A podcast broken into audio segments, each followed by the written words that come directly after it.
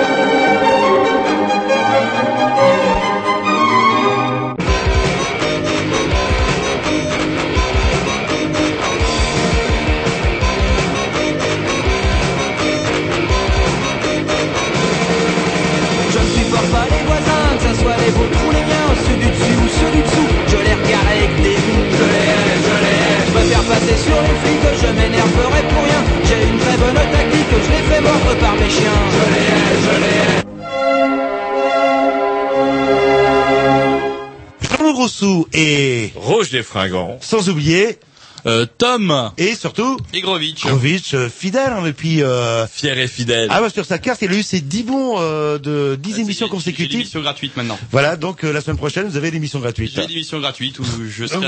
C'est pour ça qu'on vous voit pas la semaine prochaine d'ailleurs. Oui, bah, une émission euh, gratuite. Bref, vous écoutez les Green News sur les mercredis entre 20 et enfin 20 20 20 22 heures sur et euh, le mercredi euh, et le mercredi et le dimanche. Allez-y, Ah vous bah, faites très bien, ah, vous je faites très bien. Attendez, il C'est un faut peu bien que quelqu'un spécialité, s'occupe de la paperasse. Il Ici, est tout énervé. Allez. sur la boutique. Euh, et le dimanche dans l'après-midi autour de 15h 17h 15h30 17h30. Eh ben, Et- vous voyez que vous le tenez. Et si j'ai pas pu écouter, comment je peux faire alors? Eh ben bien sûr, il y a le blog. Non, Eh ben si, sur internet on trouve tout, même les émissions des Grignoux. c'est pas vrai. Et je peux pas les télécharger, si Bien sûr que si. Oh, ça coûte de l'argent. Bah non, faut aller sur iTunes. C'est gratuit. C'est gratuit. C'est dingue. Entièrement gratuit. Des Grignoux gratuits. Voilà, donc euh, bah, comme d'habitude, les grignoux, un petit disque et puis on va on va démarrer l'émission avec la programmation à Jean-Loup, je crois, non? Oui. Yes. oui. Ah, voilà, un petit morceau de Chinese Mine. Ah, vous allez voir, c'est très très bien.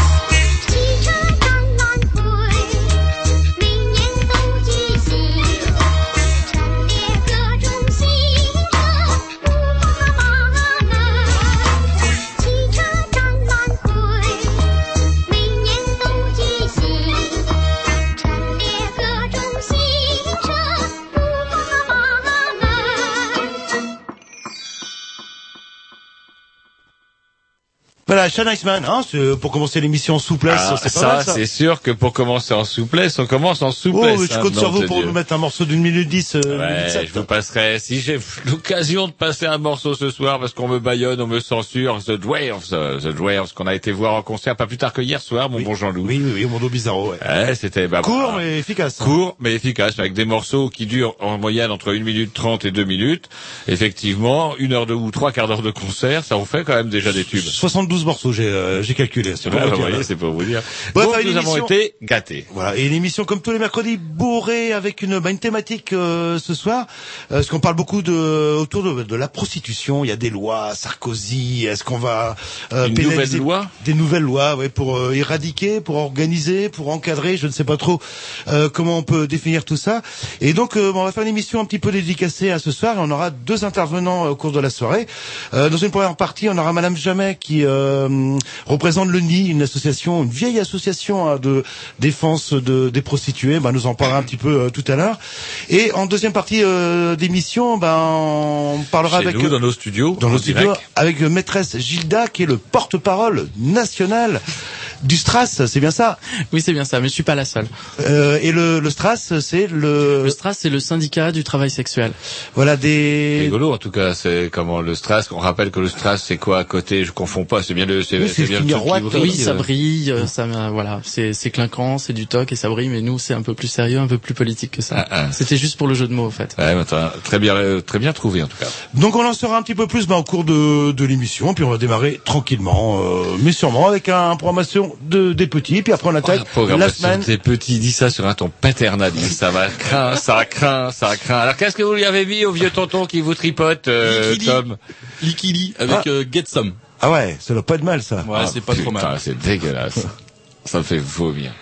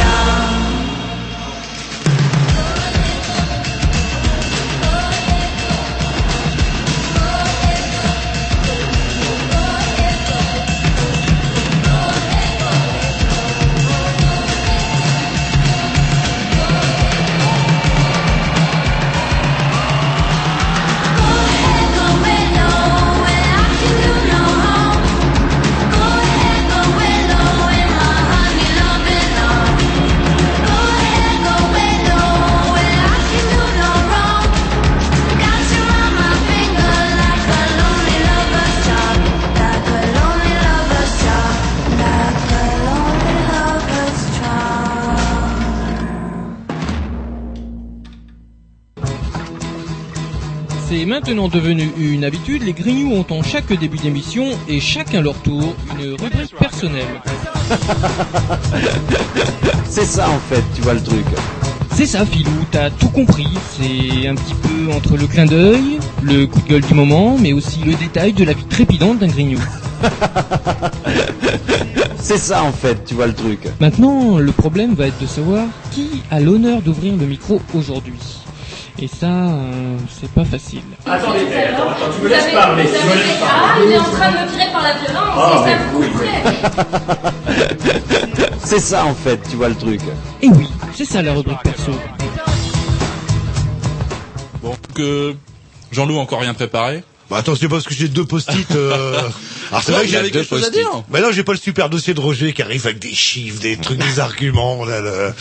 Eh bien, allez-y Roger, je vous sens vous piailler le. Ah le ouais, tiens, ouais, je piaille. Allez, on le termine parce que c'est c'est un peu dommage. On en parle presque plus. On en a parlé pendant tout le week-end. La centrale nucléaire du Japon. Non, il y a occulté centrale nucléaire du Japon. Tout le monde s'en fout. Ça fond doucement et puis ça va s'enterrer. euh.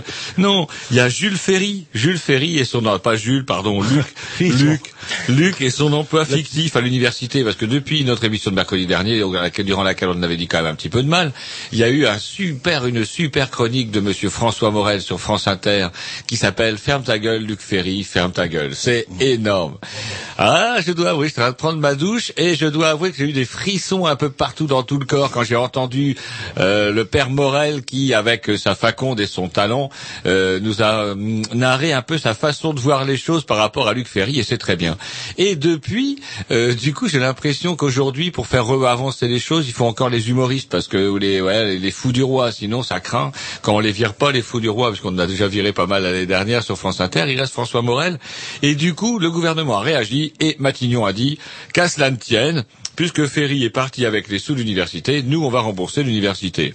Et espèce de, de double peine en fait, enfin pour le contribuable. bah oui, parce que du coup pour le contribuable c'est une double peine parce que on a déjà payé le salaire en tant que contribuable, on a financé l'université et donc c'est nous qui avons financé un salaire pour un travail qui n'a quand même somme toute quand même pas été effectué du tout. Et euh, en plus de ça, comme Matignon comble, euh, comment dirais-je, euh, les caisses de l'université, donc Matignon se déleste d'une somme qu'il faudra bien retrouver un jour ou l'autre sur le dos de qui? Du contribuable. Voilà comment, d'une affaire, euh, comment dirais-je, déjà d'un scandale, on, met en avant, vous savez, un peu cette faculté qu'ont tous les gouvernements. Bon, on dit de gauche et de droite, on les met un peu à... non, en ce moment-là, il y a quand même que la droite, quand même, depuis bientôt une quinzaine d'années. Et du coup, c'est amusant de voir comment on peut, euh, au scandale, accumuler l'incompétence. Mais pourquoi on ferait pas une journée de solidarité là, mais là au profit des contribuables? Ouais, non, alors là justement, c'est Ah, bien que que vous parliez de journée de solidarité parce que vous savez que j'allais parler de monsieur Jean-Pierre Raffarin qui, non content de sa merde sur la journée de solidarité du lundi de Pentecôte que plus personne ne respecte et qui fait quand même que si vous êtes salarié et que votre gosse est malade, vous allez devoir payer un médecin deux fois plus cher parce que lui, ça serait comme le lundi de Pentecôte est redevenu une journée fériée, il vous fera payer deux fois, comment dirais-je, enfin le, le tarif de jour férié pour soigner votre gosse alors que vous, vous êtes au travail et que vous n'êtes pas payé. Vous prenez le train, tarif euh, jour férié là. le- Voilà, le taxi, ah, nos amis chauffeurs de taxi euh, de Front National, pareil, eux, allez, bing. Vous aimez Euh, pas trop les chauffeurs de taxi là. là. Ah, ouais, je suis Vous pas les fréquentez un, un peu trop ces temps-ci. Quand on paye euh, 15 euros pour faire 500 mètres ou euh, à Gare Plus à Rennes, c'est vrai que ça a le, le don de m'énerver. Bref, Raffarin propose une deuxième journée de solidarité. Vous avez aimé la première, vous adorerez la deuxième. Sauf que quand même, il y avait un des principes fondamentaux de la République qui était que tout de même, il y avait l'égalité devant l'impôt. L'égalité devant l'impôt, c'est les principes de base de, la- de notre Constitution et de notre République, même de tous les régimes prétendument démocratiques. Or, cette égalité devant l'impôt, elle n'existe pas puisque ne sont soumis à cette fameuse taxe de soutien aux personnes âgées que les salariés. À croire donc que les professions libérales et toutes les autres professions, quelles qu'elles soient, vivent, elles, se reproduisent par parthénogenèse. C'est peut-être d'ailleurs le cas des prostituées d'ailleurs, parce que je ne sais pas si elles sont soumises à la journée de solidarité. Bref, Ah, peut-être, on en une deuxième journée de solidarité, mais rassurez-vous Jean-Loup, les syndicats ont levé le cil. Oula, ils sont ça pas ne va pas, ah, ça ne va pas se passer comme ça. Ouais, donc du coup, pour remplacer la journée de solidarité, ils vont faire une journée de grève. Voilà, Ah, c'est pas con, double ça, là. peine. Et quand le cas de l'État va gagner comme ça deux journées. Bref, c'est pas demain la révolution, sauf que le gouvernement, dans un espèce de délire euh, de neuf langues, développe ce qu'il appelle une troisième voie par la- pour la fonction publique qui est amusante. C'est-à-dire qu'il s'agit de professionnaliser les, les métiers de fonctionnaires. C'est marrant. C'est-à-dire professionnaliser, c'est-à-dire que les, alors, les, prof- les fonctionnaires ne sont pas professionnels. Voilà, c'est-à-dire qu'au lieu de recruter des, comment dirais-je, des gens qui, même s'ils ont suivi des écoles, s'ils ont des diplômes, etc., ne sont quand même pas des professionnels. Et Rien de tel qu'une mère en, re- une, comment dirais-je, une mère de famille, euh, comment inactive, euh, nantie de son deuil, pour pouvoir prétendre à devenir professeur, par exemple. Ben oui. Bon, c'est pas compliqué ça comme métier. là, On là. doit professionnaliser la fonction publique. C'est donc une troisième voie, un, un- un chantier titan couvre la Sarkozy pour, euh, comment dirais-je, développer la fonction publique. Et donc effectivement, loin de comment supprimer un fonctionnaire sur deux, Nicolas Sarkozy pense aux fonctionnaires puisqu'ils professionnalisent leur métier. Mais Et- donc euh, ces gens-là n'auront pas un statut de, Ah, de fonctionnaire, c'est-à-dire qu'ils se seront des contractuels en fait. Mais euh, encore une fois, je vous rassure, mon bon Jean-Loup, les syndicats ont ouvert le deuxième œil. Et ils ont dit, on fera une deuxième journée de grève, mon frère. Ouais, alors là, putain, le gouvernement tremble, ouais, là, là. le gouvernement tremble. Allez. sur ces bases là. Un petit coup de rhum, un disque, et puis c'est parti. Ah, c'est moi, c'est à moi Oui, alors. Yes, The Dwarves, The Dwarves, The Dwarves. Euh, Alors comment vous les avez trouvés, vous les Dwarves Euh, court mais efficace. Hein, là, là. court mais efficace. ouais, hein. ouais. Nom de Dieu. Ça ramonait. J'en ai enlevé mes appareils. c'est vrai.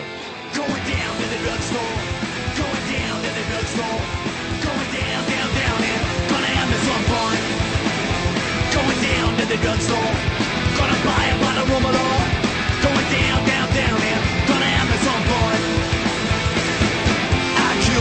Killed my. How come they always try to tell me what to do? Well, I'm not going on world tour. Way down in the drugstore.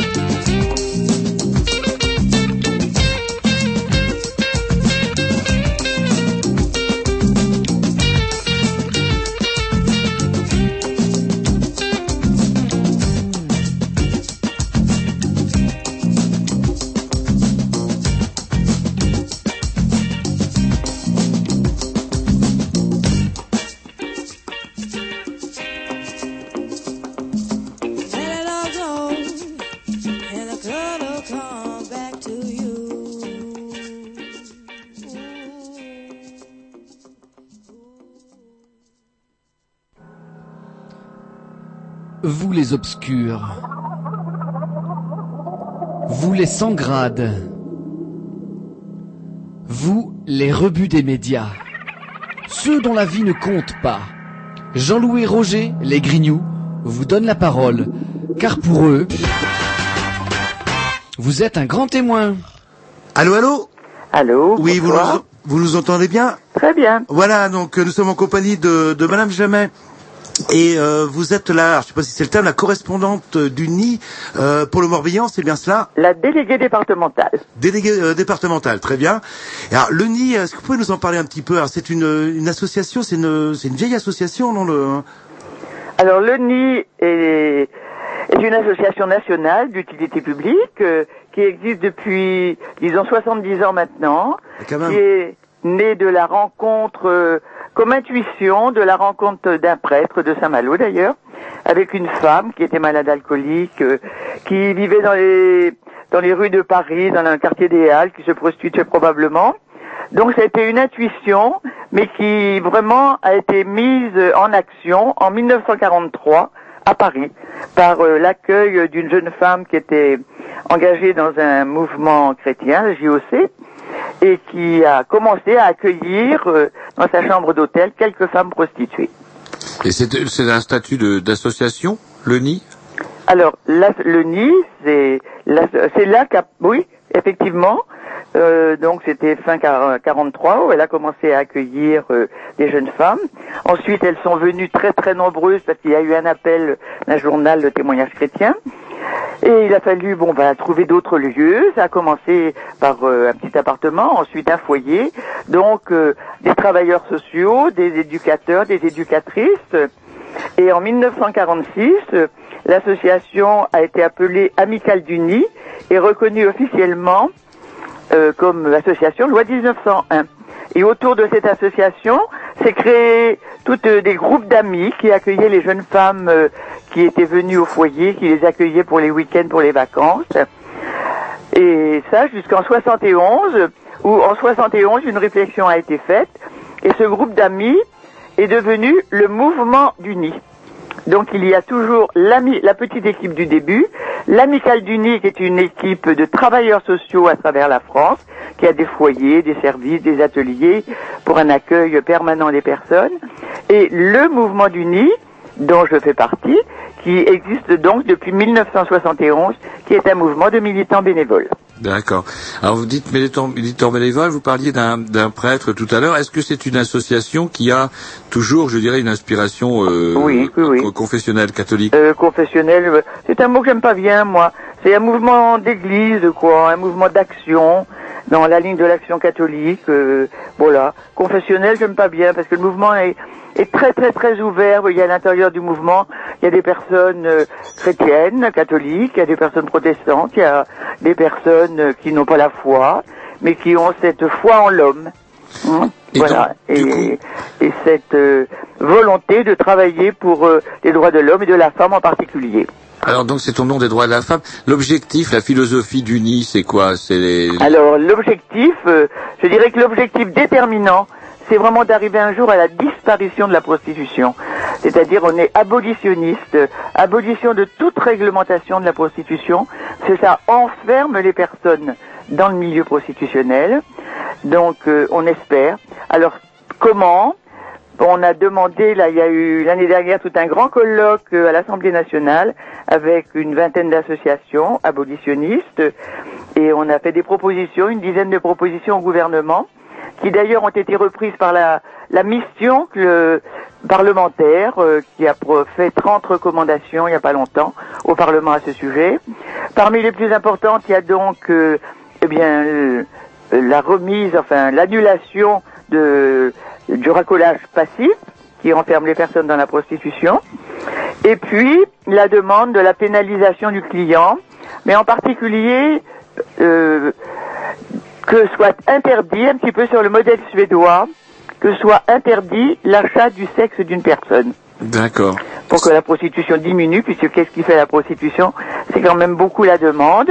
Si on nous amène des, des réseaux entiers de personnes prostituées, c'est parce que les organisateurs, les proxénètes euh, euh, savent bien qu'il y a de la demande.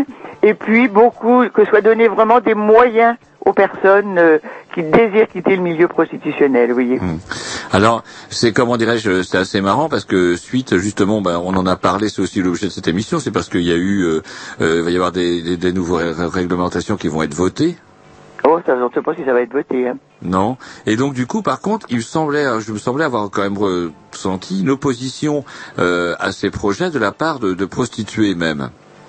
Donc du coup, est-ce que euh, ça fait pas un petit peu, c'est pas un petit peu, comment dirais-je, contradictoire de voir que, apparemment, en tout cas, il existe et des syndicats de, de, de- de Personnes travailleurs du sexe oui. qui, qui sont pas forcément d'accord avec euh, l'abolitionnisme, parce que l'abolitionnisme, parce que c'est pas un petit peu utopique, parce qu'on dit pas que c'est le plus vieux métier du monde. Alors non, c'est pas le plus vieux métier du monde. hein. Le plus vieux métier du monde, c'est le métier de sage-femme.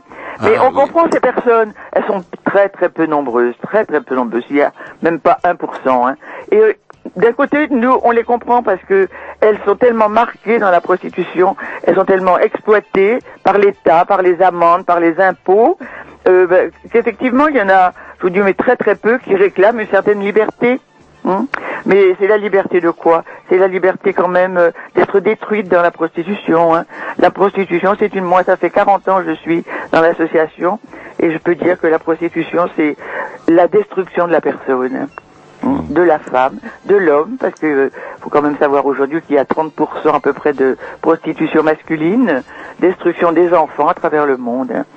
Mais on, on les comprend, elles sont tellement, elles sont tellement pénalisées, elles sont tellement enfermées, qu'il y en a qui réclament effectivement d'être plus libres. Mais ce n'est vraiment pas la, la vraie liberté. Alors justement, parce que parmi tout un tas de mesures, en tout cas, qui visent à éradiquer d'une certaine manière la prostitution, les dernières, euh, notamment avec euh, prises par Nicolas Sarkozy, ont quand même, ont- ont- enfin, tout simplement compliqué la vie des, comment, des, des, des prostituées, plus qu'elle n'a amélioré leur situation. Absolument, ça a déplacé le problème, ça ne l'a pas réglé du tout. Ça a compliqué la vie, elles doivent se cacher actuellement, hein, puisque la, la loi sur le racolage passif fait qu'elles sont, elles peuvent euh, avoir euh, 3750 euros d'amende et deux mois de prison par le simple fait qu'elles sont prostituées, même si elles sont pas dans l'acte prostitutionnel.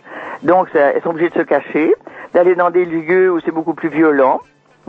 Et ça complique aussi tout le travail des associations qui les rencontraient d'une façon très très amicale, euh, vraiment dans, oui, dans beaucoup beaucoup d'amitié et de respect. Mais apparemment ça marche parce que je crois que dans une émission de télé, euh, là euh, vous êtes euh, sur l'Orient, euh, officiellement il n'y a plus de prostitution à l'Orient. Officiellement. Euh, c'est très, faut pas dire ça. Il n'y a plus de prostitution visible. Voilà, oui. Donc, Mais à l'Orient comme ailleurs, euh, vous avez des bars à hôtesses. euh, on sait très bien que les bars à hôtesses, euh, il se passe de la prostitution dans certains. Et puis, vous avez maintenant quand même euh, les petites annonces dans les journaux gratuits et ailleurs. Vous avez la prostitution par Internet. Vous avez, elles ont pris beaucoup d'autres moyens maintenant euh, pour euh, se prostituer d'une façon plus anonyme, mais je dirais plus exposée aussi à la violence. Très bien. Et aussi, vous vouliez annoncer, euh, parce qu'on est euh, basé sur Rennes, euh, Canal B, euh, vous avez une, hum, une, ah, je sais pas, une réunion, une, une- un colloque Bah, C'est-à-dire que tous les ans, comme toute association, on a notre assemblée générale d'associations nationales, et cette année on l'a fait à la Hublay, donc tout, tout près de Rennes. Mhm. Et comme euh, il n'y a plus de délégation du mouvement d'Uni sur l'île des Vilaines, sur Rennes, nous proposons le samedi soir une soirée festive. Alors, dont le titre euh, va vous paraître peut-être osé, euh, on l'a appelé Haro sur les macros et les clients sous les projos. Alors, il y aura toute une dégustation, restauration, avec euh, des rillettes de macros, enfin, etc. Puis toute une animation, des projections de films, des discussions, des documents. Voilà, c'est une soirée festive, vraiment, où on veut dénoncer vraiment le- la destruction qu'est la prostitution et essayer ensemble de construire un avenir euh, sans prostitution. Et je- comment dirais-je, vous, au quotidien, vous menez un, travail de rue, comment vous, vous contactez? Alors actuellement, ben non, puisqu'on ne, ne peut plus les rencontrer. Euh, elles ne sont plus sur la rue. Dans les bars, on peut pas y rentrer. Alors nous donnons, nous, vraiment la priorité actuellement à la prévention. Nous allons beaucoup, beaucoup dans le Morbihan, dans les collèges en particulier. On nous demande beaucoup dans les collèges. Je vous dirais que l'année dernière, dans notre année, on a rencontré 1530 jeunes. Et que là, depuis le mois de janvier jusqu'à fin mai, en enlevant les vacances scolaires, bien entendu, on a déjà rencontré 1350. Beaucoup de prévention pour que les, les jeunes comprennent les chemins qui peuvent les amener dans la prostitution. Euh, prévention par euh, l'éducation à l'affectivité, à la sexualité, à l'apprentissage du vivre ensemble, garçons et filles. Voilà. Est-ce qu'il n'y a pas un problème sociologique aussi ou de, de circonstanciel? Est-ce que c'est pas la misère euh, qui, qui pousse les gens vers la, la prostitution? On entend de plus en plus souvent euh, ce qu'on peut appeler la prostitution occasionnelle des étudiantes qui, bah, pour bien payer leurs études ou payer leur loyer, euh, sont obligées de, de, de se prostituer. euh. Est-ce qu'il n'y a pas un problème aussi à ce niveau-là en fait euh, Alors moi je parlerai pas trop de misère si vous voulez parce que la prostitution touche tous les milieux sociaux. Moi j'ai accompagné des femmes, euh, des jeunes femmes d'ailleurs, qui venaient de milieux sociaux, je dirais très très élevés, quoi, qui n'avaient pas. Mais c'est vrai que l'argent est toujours le déclic. Pour une raison ou pour une autre, l'argent est très très souvent le déclic. Et aujourd'hui, c'est vrai, on se pose beaucoup de questions par rapport aux étudiants hein, qui ont du mal à payer leurs études ou leur location. Et c'est là qu'on voit aussi la perversité du système où des étudiantes euh, tombent sur des annonces, par exemple, de location, de location à prix réduit, votre menu service. Or, on a découvert que ces menus services, c'était aussi des services sexuels. Donc, euh, par Internet, par Internet, c'est plus anonyme. On clique, on prend rendez-vous, on ne sait pas trop avec qui, même si apparaît, je dirais, le joli visage d'un jeune homme. Et c'est une prostitution qui peut être beaucoup plus violente, quoi. Mais c'est vrai que c'est toujours un problème d'argent, mais pas forcément un problème de, de misère et de pauvreté matérielle. Comment dirais-je les chiffres de, Vous parlez de violence, etc. Les, conséquences de, ces situations-là. Est-ce que vous avez des, des chiffres concernant ça? Euh, de- des chiffres précis, non, mais moi j'ai accompagné pas mal de personnes euh, qui ont quitté la prostitution. J'étais à Tours avant. Et euh, quand on voit quand même les, dégâts, les euh, psychologiques, physiques, sociales, sociaux, euh, qui sont euh, c'est toute une personnalité, toute une personne qui est à reconstruire après des années de prostitution. hein. Hmm. Ça, ça faut bien le dire. Alors c'est rigolo pour conclure juste un, un dernier article et puis on, on précisera vos, vos contacts et tout ça. Mais comment euh, il y avait un dossier dans, dans l'Express concernant une école. C'était une, une, une école qui n'existe que- qui existe en Suisse, pas en France, qui formait des étudiants et des étudiantes euh, à la prostitution, enfin à la prostitution, enfin au confort vis-à-vis des, des, des personnes handicapées. Or il y avait un encart, euh, un encart dans, dans ce journal, dans, dans l'Express, comme quoi le, le NI s'opposait à, à comment dirais-je, euh, à ce- cette, euh, cette action. Et là, je dois vous avouer quand même que j'ai un peu de mal à comprendre parce que euh, il y a là, là, on ne parle pas d'exploitation, on ne parle pas de danger, on parle de euh, d'un, ben ouais, d'amour quelque part qui peut être euh, transmis C'est-à-dire c'est une organisation officielle de la prostitution. Parce que qui réclame, ce sont les hommes. hein. Ce sont les associations d'hommes qui réclament. hein. Nous, on travaille beaucoup justement, c'est pourquoi on est opposé à cette proposition de loi en France. On travaille beaucoup avec d'autres associations d'handicapés, en particulier les associations de femmes, qui sont absolument opposées. C'est vraiment l'organisation de la prostitution. C'est ne pas tenir compte du désir que la relation sexuelle normalement c'est l'expression d'un désir, d'un consentement. Or là, la personne elle va être payée pour euh, satisfaire un besoin sexuel de l'homme en particulier. Donc c'est vraiment, c'est la voie ouverte au proxénétisme aussi. Et c'est bien pour ça qu'en Suisse actuellement, eh bien le proxénétisme de- deviennent euh, de véritables entreprises. Hein, c'est le manque de, respect de la dignité de la personne, de la dignité aussi de ce qu'est l'amour. Il n'y aura pas d'amour là. Qu'est-ce que ce sera? Un acte sexuel comme dans la prostitution, exactement. Exactement. Ah, mais qui font quand même partie un petit peu des fonctions vitales des, des hommes et des femmes aussi. Ah mais c'est vrai, et nous on le dit, on a fait tout un argumentaire d'ailleurs euh, à ce niveau-là, qui dit bien que nous aussi nous désirons que soit pris, et nous souhaitons et nous demandons que soit pris vraiment en compte euh, toute la personne de la personne handicapée, y compris sa sexualité, mais bien entendu. Mais pourquoi on les, met à part encore, les, les handicapés? Pourquoi on les regarde encore avec, avec un regard un peu à part On en fait des ghettos. Si les handicapés, on leur permettait d'être vraiment insérés dans la vie de tous les jours, d'avoir des relations avec d'autres personnes non handicapées, des relations normales comme tout un chacun, comme tout homme et toute femme, ils arriveraient à trouver justement euh, des personnes, des am- l'amour, à trouver l'amour. parce que c'est pas l'amour qu'ils vont trouver dans un acte sexuel payant. C'est vrai. C'est à la fois l'exploitation du handicapé et l'exploitation de la personne qui va faire ces actes sexuels. Bah écoutez, Madame Jamais, on vous remercie de, de cette intervention. Donc, euh, cette soirée festive, on peut la rappeler, c'est... Ah oui, oui, bien sûr, soirée effective euh, au Hall Marteneau à Rennes, Ah, oui, oui. euh, de 19h à 22h samedi prochain. Venez tous pour connaître toute l'action du mouvement et puis passer un bon moment convivial. hein. C'est vraiment une soirée festive. Alors on peut contacter soit le secrétariat national au 01 42 70 92 40 ou éventuellement me contacter Marie-Renée Jamais au 02 97 87 86 72. Très bien, mais on retrouvera tous ces, ces contacts euh, sur le blog. On vous remercie, Madame Jamais. C'est moi qui vous remercie beaucoup. À bientôt, au revoir. À bientôt, au revoir. à la chaleur des missiles.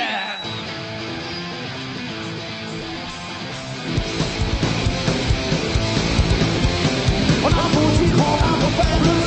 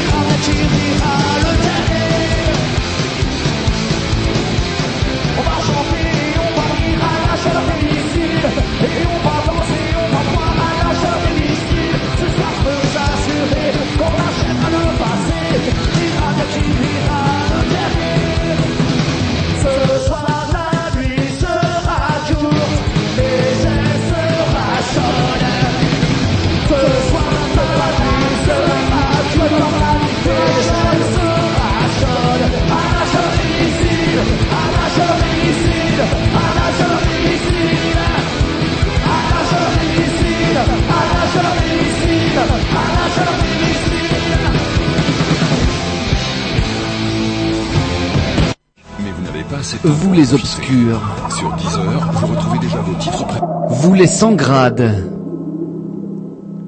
vous les rebuts des médias, ceux dont la vie ne compte pas. Jean-Louis Roger, les grignoux, vous donnent la parole, car pour eux, vous êtes un grand témoin. Voilà. Voilà. Toujours, voilà, toujours après l'intervention de, de Madame ben, en nous accueillant ce soir, euh, maîtresse Gilda, vous êtes prostituée. Ouais, Voilà, travailleuse du sexe, je préfère comme terme. Ou travailleur du, du sexe. Euh, vous êtes un des porte-parole euh, du STRAS. Exact. Donc le syndicat des travailleurs du sexe. Du travail sexuel, du travail ouais. sexuel. Et euh, bon, on a entendu le, le discours un petit peu, la philosophie euh, du nid, et puis je vous voyais Ouais, euh, le joli prêchi prêcha, euh, le euh, ramassis de conneries, il faut, faut dire les choses clairement. Et vous partagez pas ce point de vue, vous, apparemment? Mais certainement pas. D'abord parce qu'on partage pas les mensonges que Madame Jamais a proférés pendant un quart d'heure. Euh, à commencer par l'historique de son propre mouvement qu'elle semble assez bien mal connaître. Euh, alors elle a rappelé, ça on a, on a bien compris que c'était un mouvement euh, de type euh, religieux, enfin. Catholique. Euh, catho- enfin catholique, enfin oui chrétien plus général. Enfin je sais pas trop où ils en sont, mais en tout cas c'est bien euh, là-dessus que se place euh, cette association. C'est une position morale. Euh, donc ils sont pas là pour euh, euh, voilà pour autre chose que euh, faire du, du lobby et, euh, Ah. et, et- et faire la promotion de leur morale que, que, voilà qui ne regarde Donc que abolitionniste, c'est ça le terme qu'ils utilisent. Ouais, alors abolitionniste, euh, c'est-à-dire qu'ils vont se cacher derrière ce terme en disant on est euh, pour l'abolition de la réglementation de la prostitution. En réalité, non, ils sont pour l'abolition de la prostitution, tout simplement. Ce qui est assez paradoxal de Ah, se présenter elle dit, ainsi. Par contre, elle a euh, dit ça ce soir, qu'elle était effectivement pour l'abolition de la prostitution. Oui, mais elle, elle était parfaite. Elle, elle a dit tout ce que tout ce que son mouvement généralement euh, cache ou refuse de dire publiquement, euh, notamment à l'Assemblée nationale. Et puis plus on prohibe, euh, plus ça entraîne des mafias. Parce que quand on essaie de prohiber euh, l'alcool euh, aux États-Unis, euh, les mafias en ont profité. La drogue est prohibée, bah, du coup les mafias en profitent. Le, ça, le discours, bon, bah, c'est un discours, c'est un point de vue hein, que- qui est respectable. Après, on n'est pas obligé d'être euh, d'être d'accord. Mais vous, Et euh, un lobby, vous disiez donc un lobby, effectivement, parce qu'apparemment c'est eux qui ont qui auraient influé sur le fameux rapport qui fait débat en ce moment, savoir la. C'est à peu près un copier-coller des, des propositions que que le mouvement du Nid et d'autres euh, mouvements euh, avaient euh, égrenées lors de colloques l'an dernier, en 2010, euh, qui s'est clos par un- une journée entière à l'Assemblée nationale où ils ont été reçus, euh, euh, voilà, pour faire leur prêchi-prêcha euh, abolitionniste. Et, les 30 et sur les 30 propositions effectivement que propose euh, la mission d'information, c'est quasiment du copier-coller de, de, de Ah. ce qu'on peut lire sur le site du mouvement du Nid, par exemple. Et donc du coup, ce qu'il vise à faire et qui fait débat, elle a dit que ça va pas se transformer en loi. Est-ce que vous pensez, vous, au contraire, que les- le, ce rapport peut se transformer en loi, à savoir la, la, en la criminalisation de, de- de- des clients, c'est ça? Ouais, parce que la pénalisation des clients, c'est le truc euh, tendance, on va dire, au mouvement du Nid depuis quelques années. C'est le fameux euh, modèle suédois, c'est-à-dire le la loi qui prohibe et qui pénalise l'achat de services sexuels. Mais Euh, pas les prostituées, par contre. oui, alors bah, évidemment, ils vont pas dire qu'ils vont qu'ils vont s'en prendre à nous parce qu'ils ils veulent ils ne veulent que notre bien, ils veulent nous sortir de là, ils veulent euh, voilà, ils veulent sauver nos âmes quelque part. Euh, sauf qu'on leur a rien demandé déjà d'une part et d'autre part que nous euh, on se place pas sur ce terrain-là, c'est pas euh, voilà, par exemple sur la pénalisation du racolage, euh, madame Jamet elle-même a reconnu que les effets étaient catastrophiques. Comment est-ce qu'elle peut être assez naïve pour croire qu'en pénalisant le client, les les mêmes conséquences, voire même pire, euh, se produiraient euh, sur le sur le sur le terrain. Elle, elle a con- constaté elle-même que, que, que les associations euh, qui sont habituellement sur le terrain ne peuvent plus faire leur travail, ne peuvent plus faire leur Ça, travail de prévention. c'est une catastrophe, ça. Ouais, euh, nous on a les mêmes parce qu'on on travaille, on fait partie d'un d'un collectif qui s'appelle Droit et Prostitution, dont le Stras est, est- est membre et qui travaille avec toutes les associations de santé communautaire, c'est-à-dire des associations faites par et pour des travailleuses du sexe et qui agissent sur le terrain et qui constatent, euh, voilà, que que que le, le le fait de, de rendre euh, pénal euh, l'acte euh, du travail sexuel, qu'on se place du côté de la travailleuse du sexe ou du, ou du client, les conséquences sont les mêmes et seront, seront les mêmes, seront dramatiques. Qui s'occupe des, des, des, des prostituées hein, ou s'occupait des, des prostituées sur le terrain Avec euh, qui vous entendez bien, vous, au Stras, dont vous partagez un peu le... La totalité ou à des défaut de partager associations la totalité de, de la philosophie, en tout cas les, les actions. Eh bien, euh, pour répondre au- à la mission d'information et à, son, et à ses 30 propositions, on a, avec le collectif Droit et Prostitution, rédigé un- une sorte de contre-argumentaire, en fait, donc un, dossier de presse contre la pénalisation des clients, et ont signé une vingtaine d'associations, euh, ont signé ce texte et nous ont rejoint donc euh, la quasi-totalité des associations de lutte contre le sida, AID, ACT UP, euh, l'UNALS, qui est l'Union nationale des associations de lutte contre le sida, euh, toutes les associations euh, de, de terrain euh, en région, c'est-à-dire Lyon, Toulouse, Marseille, Nîmes, etc. Toutes les associations de santé communautaire Mhm. ont signé ce texte, euh, voilà, pour, pour dénoncer justement les dangers euh, sanitaires, euh, sociaux et, euh, et en termes de santé publique que représentent ces, ces, ces propositions. Alors moi j'ai une espèce de petite carte en couleur Non, non, devant on peut les se- yeux. on pourrait se mettre un Ah petit ouais disque, on Ouais, attend peut- le on temps que- Ah, par Pour contre, savoir quel est le statut Est-ce que vous pouvez France, dire à, nos voisins un petit peu bruyants euh, de la dalle de baisser d'un ton si Ou de fermer votre fenêtre, mon bon Grovitch. Allez, on fait un petit disque et on continue euh, notre discussion avec euh, Maître Gilda. C'est parti.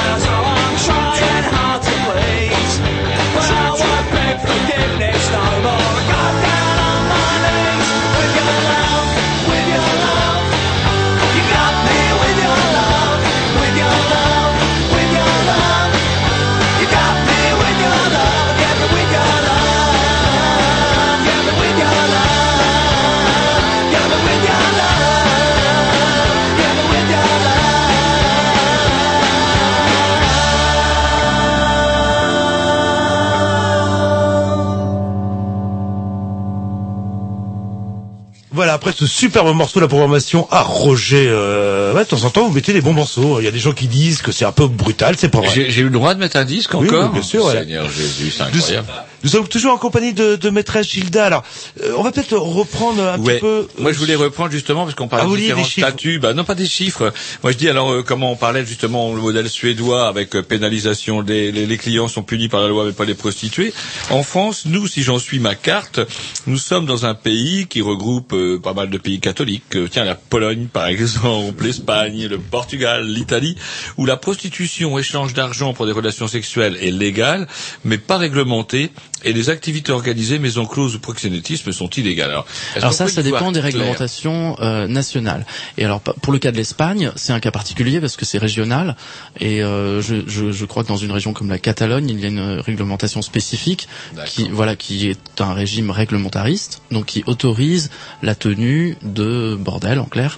Euh, et c'est pas non plus terrible du tout. Faut être clair là-dessus. hein. C'est c'est vraiment, c'est pas du tout ce qu'on réclame. Nous, la réouverture des bordels, on a passé, euh, je crois, la- de, toute l'année 2010 à essayer d'échapper à ce faux débat euh, qui, est, qui est un piège absolu, qui, est- Ah, qui est- qui est une- pourquoi régression Ça a totale. l'air séduisant en fait, euh, un cadre protégé. Ah, ça a l'air séduisant parce qu'en France, on a une culture euh, de fantasme glamour autour de l'existence des maisons closes. C'est vrai qu'à l'époque, il y en avait certainement deux ou trois très connus la dont on sur Canal Plus Maison Close par exemple. alors le- la série, justement, j'ai eu l'occasion de la regarder. Pour être clair, moi j'ai adoré parce que justement euh, cette série m'est apparue comme une série qui, qui, qui, enfin, qui était sans parti pris et qui ne cachait pas à la fois la violence qui existait, le fait que le fait que ces maisons étaient closes, c'est justement pour empêcher les femmes d'en sortir. Donc il y avait une véritable exploitation organisée, il y avait un système de dette entretenu de manière permanente. Euh, elles étaient sous la coupe de de de, de, de sous Macas, de Mère Macrel, etc. C'était un régime carcéral. Euh, C'était pas du tout glamour comme on peut euh, le présenter. Il y a même une marque de lingerie qui a repris ce nom, euh, Maison Close, euh, pour diffuser une image tout à fait glamour et charmante. Mais la réalité, c'était pas du tout ça. La réalité, c'était aussi les maisons d'abattage sordides euh, de la rue de Clignancourt euh, qui ont existé jusque dans les années 70 et dont, et dont mes aînés se souviennent et m'ont parlé. Je me souviens oui de- d'une histoire d'une prostituée qui témoignait avec un, un disque en fait et qui rendu 45 tours de l'époque et la passe durait l'équivalent d'un disque. euh, 45 tours, c'est c'est un petit peu court. hein. Et bah ça durait parce que euh, enfin c'est des chiffres abominables, c'était 100 clients par jour quoi. Ouais, Là, non, ce qu'on c'est- appelle. Là, on était vraiment dans le sordide et dans, et dans le, le glauque total. Il y a une BD qui, est- qui est sortie justement il y a peu de temps qui s'appelle Miss Patouche de Carasquette et je ne sais plus qui, euh, paru aux éditions, euh, mince, je veux dire des bêtises, euh, chez Dupuis je crois, ou chez Dargaud, chez Dargaud, Miss Patouche, qui parle justement de, de ces maisons closes où il y a une... C'est assez rigolo parce qu'on les voit quand elles travaillent, enfin ce qui est rigolo c'est quand elles travaillent, elles sont dans des chambres, etc., parfois luxueuses, et bah, le jour, euh, un peu à la façon des vampires ou des chauves-souris, elles dorment dans des euh, beaucoup plus mauvaises conditions, espèce de dortoir en haut, etc., hyper réglementé, enfermé dans le dortoir pour pas s'échapper, comme vous le dites, maison close, etc. Et on emmène une qui essaye, qui fait sa rebelle, on l'emmène justement voir une maison d'abattage, et on lui dit, tiens voilà, tu préfères ça ou ça, ou, ou... Alors justement, on parlait tout à l'heure, on n'a jamais parlé de quand on parlait de prostituées, de travailleurs du sexe, vous préférez le, le terme, parler de victimes, euh, euh, de d'exploitation. euh, vous êtes un travailleur du sexe, est-ce que vous vous sentez euh, victime, exploité euh, Alors, euh, il s'agit de distinguer deux choses.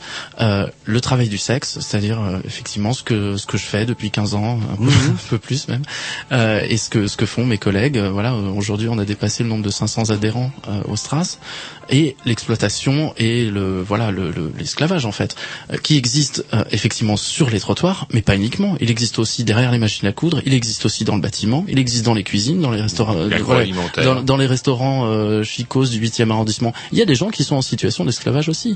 Là, on n'en parle jamais.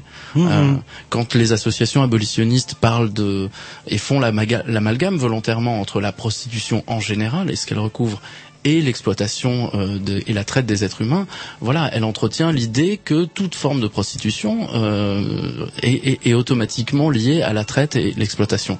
Euh, la réalité, elle est tout autre. Euh, c'est effectivement euh, quelque chose qui existe et, et, et ce contre quoi on doit, on doit lutter et, doit, et on doit mettre les moyens. Euh, Aujourd'hui, s'il y avait véritablement une volonté politique de lutter contre l'exploitation et la traite, d'abord on commencerait par revoir nos politiques migratoires et on commencerait Mm. par garantir des droits aux personnes qui sont victimes d'exploitation, quelles qu'elles soient. Parce que c'est vrai qu'on on couine sur les immigrés, mais on s'accommode pas mal de leur pourcentage dans le, dans le bâtiment ou dans la restauration ou la confection. Oui, et ce sont toujours les personnes qui sont les, les, les plus euh, les plus visées par les lois répressives, parce que ce sont elles qu'on va expulser, euh, qu'on va pénaliser. La loi sur le racolage passif, c'était ça. Le, le but non non avoué, non affiché de la loi, euh, c'était pour euh, voilà pour, pour virer les migrantes, parce qu'en en, en les en, en les rendant coupables d'un délit pénal absurde euh, qui est le racolage passif, ça permettait de les rendre expulsables. Donc c'était la double peine, non seulement celles qui étaient exploitées réellement euh, se retrouvaient en situation d'être en plus des délinquantes, en plus d'être des victimes et en plus d'être expulsées.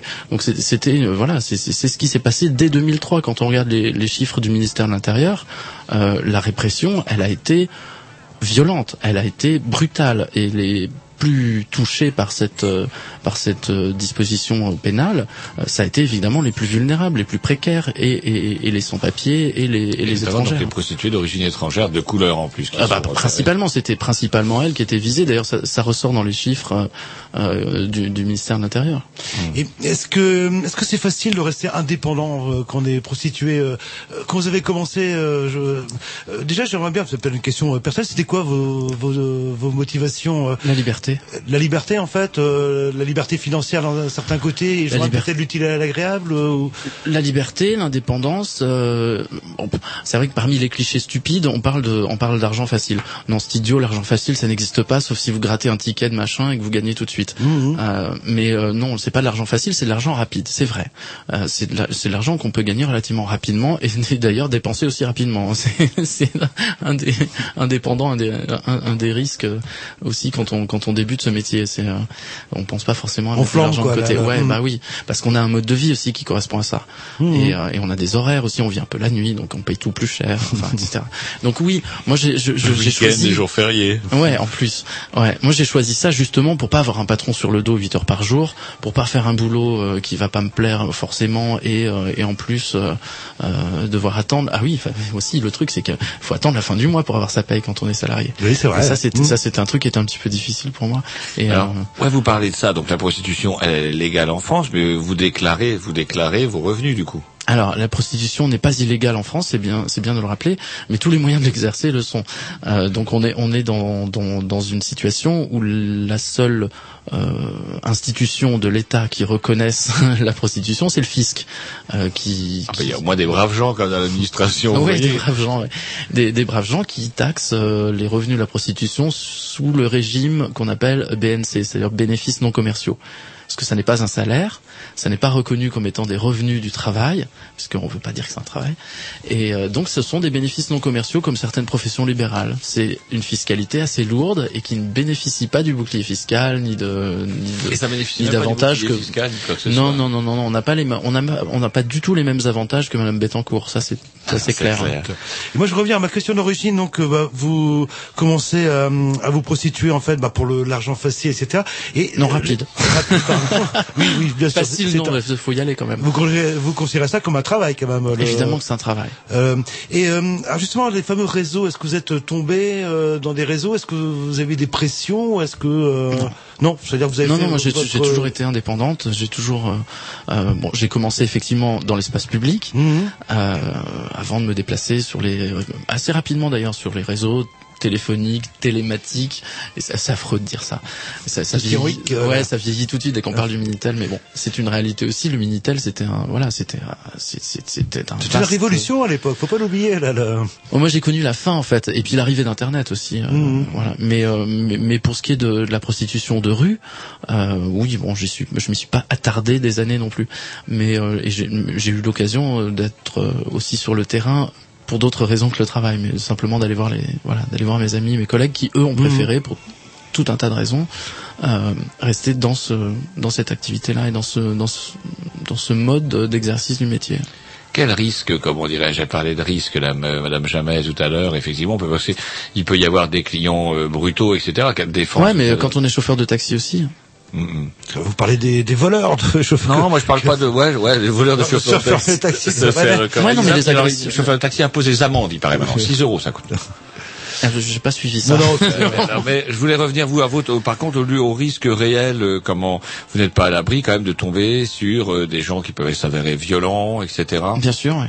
Bien sûr, c'est le cas euh, lorsque alors particulièrement lorsque euh, l'État organise l'insécurité Mhm. des travailleuses du sexe. Euh, mes copines qui bossent dans le bois, par exemple, euh, au bois de Boulogne, euh, depuis quelques semaines, mois maintenant, euh, ont constaté, euh, voilà, qu'il y avait une recrudescence d'agressions, qu'il y avait effectivement des personnes qui viennent sur les lieux de prostitution, euh, pas dans le but de, de, de- prendre du plaisir et de, et de et de faire appel à nos services, mais tout simplement pour agresser euh, les travailleuses du sexe et parfois leurs clients aussi. Et quand on est face à ça, face à par exemple plusieurs jours consécutifs où je ne sais qui est responsable de ça, mais on éteint la lumière au bois de Boulogne. Il y a quelques semaines, j'ai mes copines qui m'ont rapporté ça, que pendant plusieurs jours, enfin plusieurs nuits en l'occurrence, euh, la lumière était éteinte. Donc euh, on voudrait jeter ces personnes-là dans l'insécurité, Ah on- bah on, c'est on s'y prendrait pas mieux. Donc ensuite, j'ai lu il y a quelques jours dans la presse que euh, la préfecture de police de Paris a organisé une très grande opération. Il y avait plus de 70 officiers de police, une brigade cynophile, une brigade à cheval, euh, pour faire une, une énorme... euh, Une rafle, euh. Une opéra. Alors ils appellent ça une opération de, sécuri- de sécurisation euh, du bois de Boulogne. En réalité, ce qui s'est passé, je- je- j'en suis convaincu, c'est que depuis quelques semaines et depuis la publication de ce, ce rapport parlementaire, voilà, on, on- on fait des coups de com comme ça, on organise l'insécurité des gens et ensuite on va faire une vaste opération avec des journalistes du Parisien et de l'AFP pour dire voilà et au, au- au bout du compte, qu'est-ce qui s'est passé? 12 interpellations pour infraction sur la loi sur les étrangers. Donc Vous c'est votre, c'est un petit peu votre votre euh, votre tra- votre caution pour la réélection de Nicolas Sarkozy aussi. Ça sera votre part de. ça Bien sûr, parce qu'on a toujours payer. été instrumentalisé, à la Ah. fois par des par des politiques sécuritaires. Euh, C'était le cas en 2003, à l'époque où, où Sarkozy était ministre de l'Intérieur. Euh, son, dans son package, dans sa, sa loi pour la sécurité intérieure, il y avait le, il y avait le, le volet euh, trottoir. Quoi. Hmm. Bien sûr qu'on est instrumentalisé, à la fois par la droite et par la gauche. Alors ces agressions là, elles sont fréquentes ou quoi? Ou c'est euh, un métier finalement pas plus dangereux qu'un autre? Ça, il faut s'adresser aux services de police euh, qui, et puis d'abord, faudrait qu'ils commencent par faire leur boulot et, et prendre les dépositions de mes copines lorsqu'elles se font agresser, plutôt que de leur répondre, euh, bah, qu'est-ce que vous faisiez là, quoi. Voilà. Donc depuis la loi sur le collage passif, effectivement, ça a compliqué les choses parce que en matière de en matière de sécurité, c'est très difficile pour une victime d'une agression euh, sur son lieu de travail de justifier qu'elle était elle-même euh, délinquante aux yeux de la loi puisqu'elle Ah. puisqu'elle était dans une situation de racolage. Donc là, on est vraiment euh, oui dans l'organisation de l'insécurité. Mais ça, c'est une volonté politique euh, euh, qui, qui, qui est camouflée par des grandes opérations de com, comme on a vu euh, l'audition de, de Madame Bachelot, euh, euh, qui, qui, qui, qui annonçait fièrement qu'elle était euh, pour la pénalisation des clients, pour nous protéger. Évidemment, quand elle fait partie d'un gouvernement qui a tout fait pour nous mettre dans l'insécurité, euh, c'est c'est un- c'est- voilà, c'est clairement du foutage de gueule. On s'écoute un petit disque Ouais, un petit disque quand on a le temps, c'est vrai, on a le temps. Allez, peu, je sais pas, petit disque programmation à, ah, bah justement, euh, vous voulez faire, À Jean-Loup avant ah oui, non, C'est bah, c'est à Jean-Loup Eh voilà. Et après, euh, ce sera, euh, le, ce sera vo- votre groupe. C'est parti, euh, un morceau garage, je pense. Euh, voilà, Hop, pour terminer mon volume 28.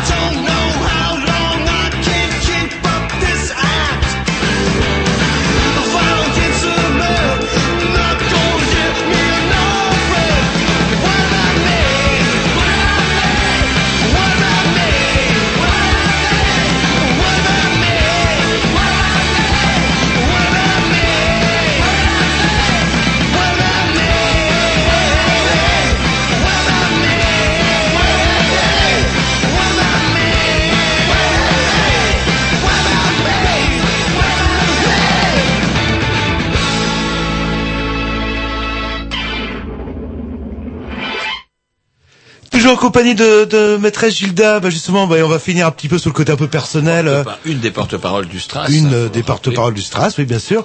Euh, vous êtes, euh, vous étiez à Paris en fait, et là ça fait quoi six mois que, vous- que vous êtes à Rennes, et euh, vous sentez une différence entre les, les, les mentalités euh, parisiennes et rennaises, la manière de travailler, le.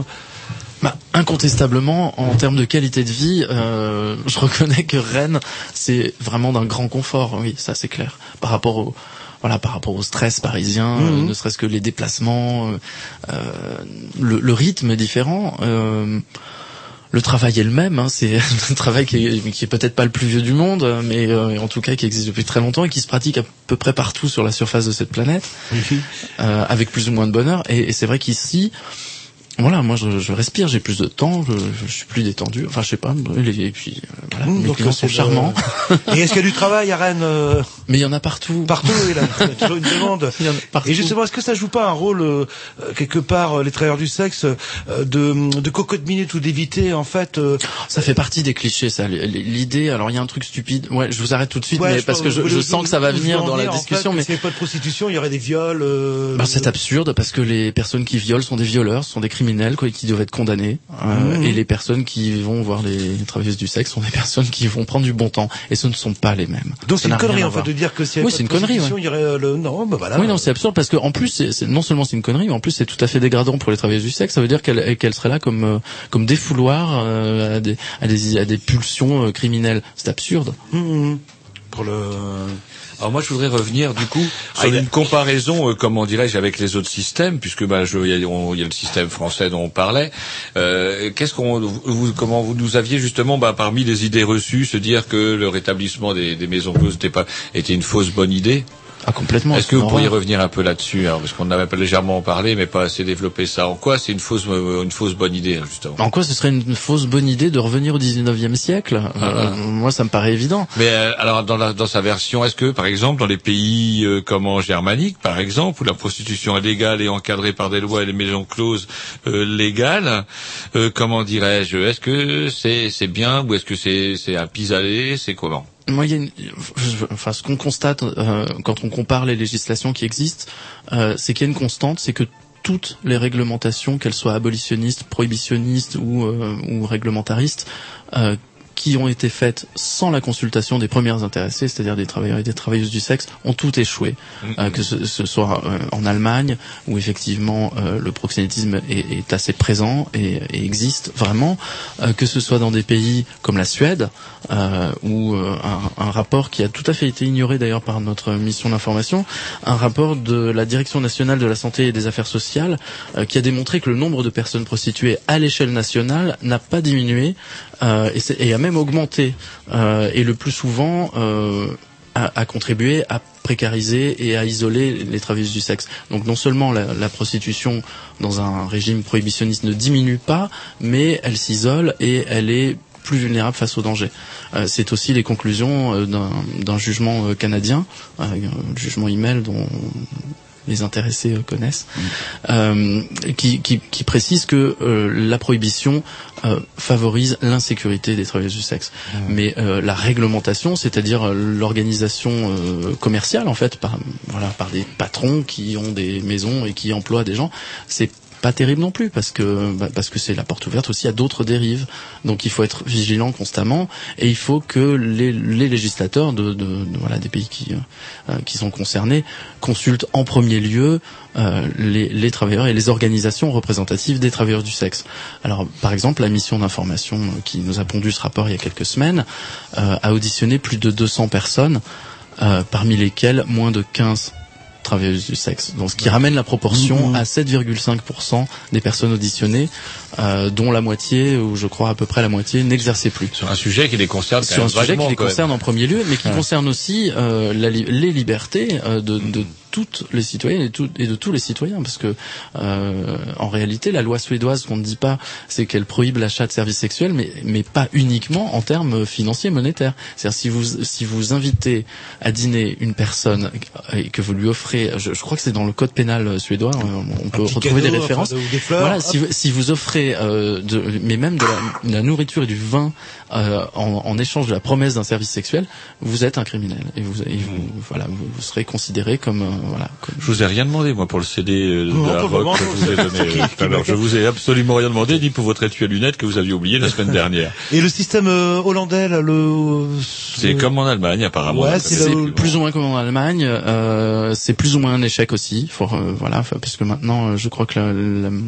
la municipalité de d'Amsterdam, euh, aussi euh, poussée par la spéculation immobilière, est en train de euh, scratcher et de, et de, tout le de- quartier ouais, de- rouge. de rénover le quartier rouge. En Mm. réalité, euh, c'est chasser les putes, f- raser tout et faire de la spéculation immobilière. Et puis comme ça, il n'y aura plus de quartier rouge, il n'y aura plus Comme de ça, il n'y aura plus de quartier rouge. Et puis voilà. euh, les gens iront ailleurs, il y aura des vieux Hollandais qui votent extrême droite satisfaits. Ah, mais ça certainement. Oui. Qu'est-ce que je veux dire, moi Mais pas peut-être pas satisfait sexuellement. Ça c'est un Ah autre non, problème. ça c'est pas grave, du moment qu'ils sont pour faire chier le monde. Mais moi j'aimerais qu'on revienne justement, on parlait des organisations représentatives qui sont insuffisamment sollicitées. Eh ben on pourrait parler du STRA justement, puisque vous en êtes un des porte-parole. Euh, comment dirais-je euh, Quelles sont les, les, les actions C'est né comment en fait Ouais, Euh, c'est vrai, quelles on sont les actions du, tra Alors. du STRAS euh, Rappeler rapidement la naissance du Stras. En fait, donc le, le collectif dont je parlais tout à l'heure, qui s'appelle Droit et Prostitution et qui regroupe, euh, voilà, il y a, je, je crois, entre entre 15 et 20 euh, associations et mouvements euh, qui sont des associations de terrain ou de lutte contre le SIDA. Chaque année, organise depuis euh, 2003, je crois, euh, les assises de la prostitution. C'est un moment euh, de rencontres et de débats et de et de de travaux de type euh, presque parlementaire en fait. Donc Mhm. on travaille sur des, on fait des ateliers, on travaille sur des thèmes précis avec euh, bah, les acteurs de terrain, les évidemment en premier lieu les travailleuses et les travailleurs du sexe euh, qui se réunissent. Et en 2009, on a eu euh, la chance et l'occasion d'organiser ça euh, euh, de manière à l'échelle européenne en fait, euh, grâce notamment au théâtre de l'Odéon qui nous a accueillis. Et donc on a eu un petit peu plus de temps, un peu plus de moyens et un peu, on a recentré la, la réflexion et on a fait un des ateliers parmi les, les plus, enfin plusieurs qui existaient, euh, notamment sur la santé, la sécurité. Et on a fait un atelier spécifique sur euh, le, voilà le syndicalisme et, Mmh. et la, la représentation en fait. Et à l'issue de donc de, de ces deux journées euh, de travail intensif, euh, voilà on a on a on a rédigé les statuts euh, sous forme euh, association de loi 1901 comme d'autres syndicats qui existent en France euh, d'un syndicat du travail sexuel qui regrouperait euh, des travailleuses du sexe euh, de différents types, hein, de travailleuses du sexe de rue, euh, qu'on appelle affectueusement les tradis, euh, les traditionnels, euh, les escortes sur Internet, euh, les filles qui travaillent dans les bars à hôtesses, euh, des garçons qui sont escortes euh, aussi euh, sur Internet ou, euh, ou, ou des lieux de tapin à Paris et même à l'étranger. Donc euh, voilà, on a, on a, euh, on l'a fait quoi. on s'est réunis, on a réussi, on a beaucoup travaillé et on a, on a réuni suffisamment de d'énergie, de volonté et de personnes. Ouais, puis c'est pas évident parce que du coup, il faut contacter des tas de gens. Et par définition, du fait des politiques répressives, etc., c'est pas forcément évident de. euh, C'était une crainte, ouais, que, que par exemple la préfecture rejette le dépôt des statuts. C'était, c'était, c'était une de nos craintes, ouais. Et c'est pour ça qu'on a annoncé un des- petit des- peu. Vos collègues, c'est pas forcément évident. Tout le monde est dispersé, se planque à moitié. C'est. euh, Ah bah surtout avec euh, le code pénal actuel en France qui considère qu'on ne peut pas aider une personne prostituée parce que ça fait de vous un proxénète. Donc euh, toute personne qui vient en aide euh, à la prostitution d'autrui, euh, voilà, code pénal, article 225. euh, Vous entendez bien. Roger? Bah, ça veut donc dire que. Euh, Là, vous vous me donnez la parole, vous êtes clairement des proxénètes aux yeux de la loi, parce que vous me permettez de m'exprimer, de défendre. Et ça va euh, plus loin parce qu'on a notre de fameux blog. de Si des- euh, vous avez un, un site euh, internet sur le mail, en fait, on pourrait avoir des, des ennuis. euh, Ah, si vous mettez mon site internet euh, En pro lien, en de fait, travail du le- ah bah ne le faites pas. Oui, non, mais le- ne si le on le faites pas, faisait- c'est pas nécessaire, mais mettez plutôt celui du Stras, ouais. Oui, c'est ce qu'on va, c'est ce qu'on va faire là, là. Mais si on le mettait, par exemple, on pourrait avoir des des euh, des ennuis comme incitation à la prostitution, ce genre de choses. euh, en théorie. Théoriquement, alors sur l'internet c'est encore compliqué parce que euh, entre entre l'application de la loi, les magistrats et internet, il y a une espèce de grand flou où tout est possible dans un sens comme dans l'autre. fait du zèle, euh, comme on tout, certains sites bien connus font du zèle, nettoient tout ce qui pourrait faire désordre, etc. Oui, et puis des magistrats aussi euh, font du zèle dans le sens où euh, certains euh, souhaiteraient appliquer. Et d'ailleurs, c'est ce que c'est ce qu'a annoncé euh, notre ministre de l'Intérieur euh, il, y a, il y a quelques semaines à l'issue de du rapport parlementaire. Il a dit que lui, il voulait étendre euh, la loi sur le racolage euh, à l'internet, c'est-à-dire la loi sur le racolage passif euh, dans l'espace public. Il voudrait qu'elle s'applique sur internet. Ils sont Euh, pas finis, hein, là, bon le- courage, Monsieur Guéant. Il faut du personnel là, et des moyens, donc. Euh... Ah mon dieu, Non, mon puis Dieu. c'est absurde. Jusqu'où est-ce que, est-ce que ces gens vont nous traquer? Euh, Jusque dans nos lits et jusque dans les slips de nos clients? Est-ce que Poutine disait qu'il que- choperait, qu'il poursuivrait les Tchétchènes jusque dans les chiottes. Je sais pas si vous vous rappelez. Ouais. Les autocrates sont très, enfin en parole en tout cas, ils sont très très volontaires. Oui, mais en acte aussi, parce que quand euh, quand ils ont décidé de mettre la pression et de et de et, et- et de, de harceler mes copines, ils y arrivent très bien. Alors le Stras, euh, juste avant un petit dix, Ouais. ça c'est c'est combien d'adhérents donc du coup maintenant? Alors aujourd'hui, on a, on a on a organisé euh, là, la semaine dernière à Paris une manifestation et on en a profité pour faire notre assemblée générale et, euh, et donc de nouveau des élections pour voter un, un conseil d'administration, un bureau, etc. Et euh, on peut annoncer euh, qu'on a dépassé nos 500 membres. Donc ça commence à voilà, ça commence à être euh, voilà, ça et commence à- à la- bah, J'espère, mais il, il a fallu pousser la porte, hein, vous savez, parce que la mission d'information qui a organisé ces 200 auditions, si on les avait pas harcelés, si on n'avait pas euh, tapé un peu, si on n'avait pas mis le pied dans la porte, ils Mhm. nous auraient pas ouvert. hein. si on n'avait pas un petit peu mis la pression sur euh, des gens comme Morano, Brunel, etc., qui, qui s'étaient exprimés de manière intempestive, euh, si on n'avait pas un petit peu rattrapé au vol, euh, et, et si on s'était pas réapproprié le débat, euh, on aurait, voilà, bah. On n'aurait jamais été consulté. Ok. On s'écoute un petit disque et on continue notre conversation. C'est parti. Ah bah justement, Ah bah c'est votre programmation. oui. Alors Allez, oui. Alors en même temps, ça me permet de les saluer. Euh, le numéro, le, le, le morceau pardon qu'on vient, qu'on va entendre à l'instant, euh, c'est un morceau des Kings Queer, euh, voilà, qui est un groupe. euh, militant aussi. Hein, euh. Kings Queer, je, je vois ce que ça veut dire euh, globalement. Là, là. ouais, bah écoutez les textes, euh, je pense que c'est assez clair. C'est parti. C'est un groupe de de, de, de quelle région, de quelle origine ah, De partout. De partout. De partout. Allez, ils ont déjà joué à Rennes. J'espère qu'ils vont revenir bientôt. C'est parti.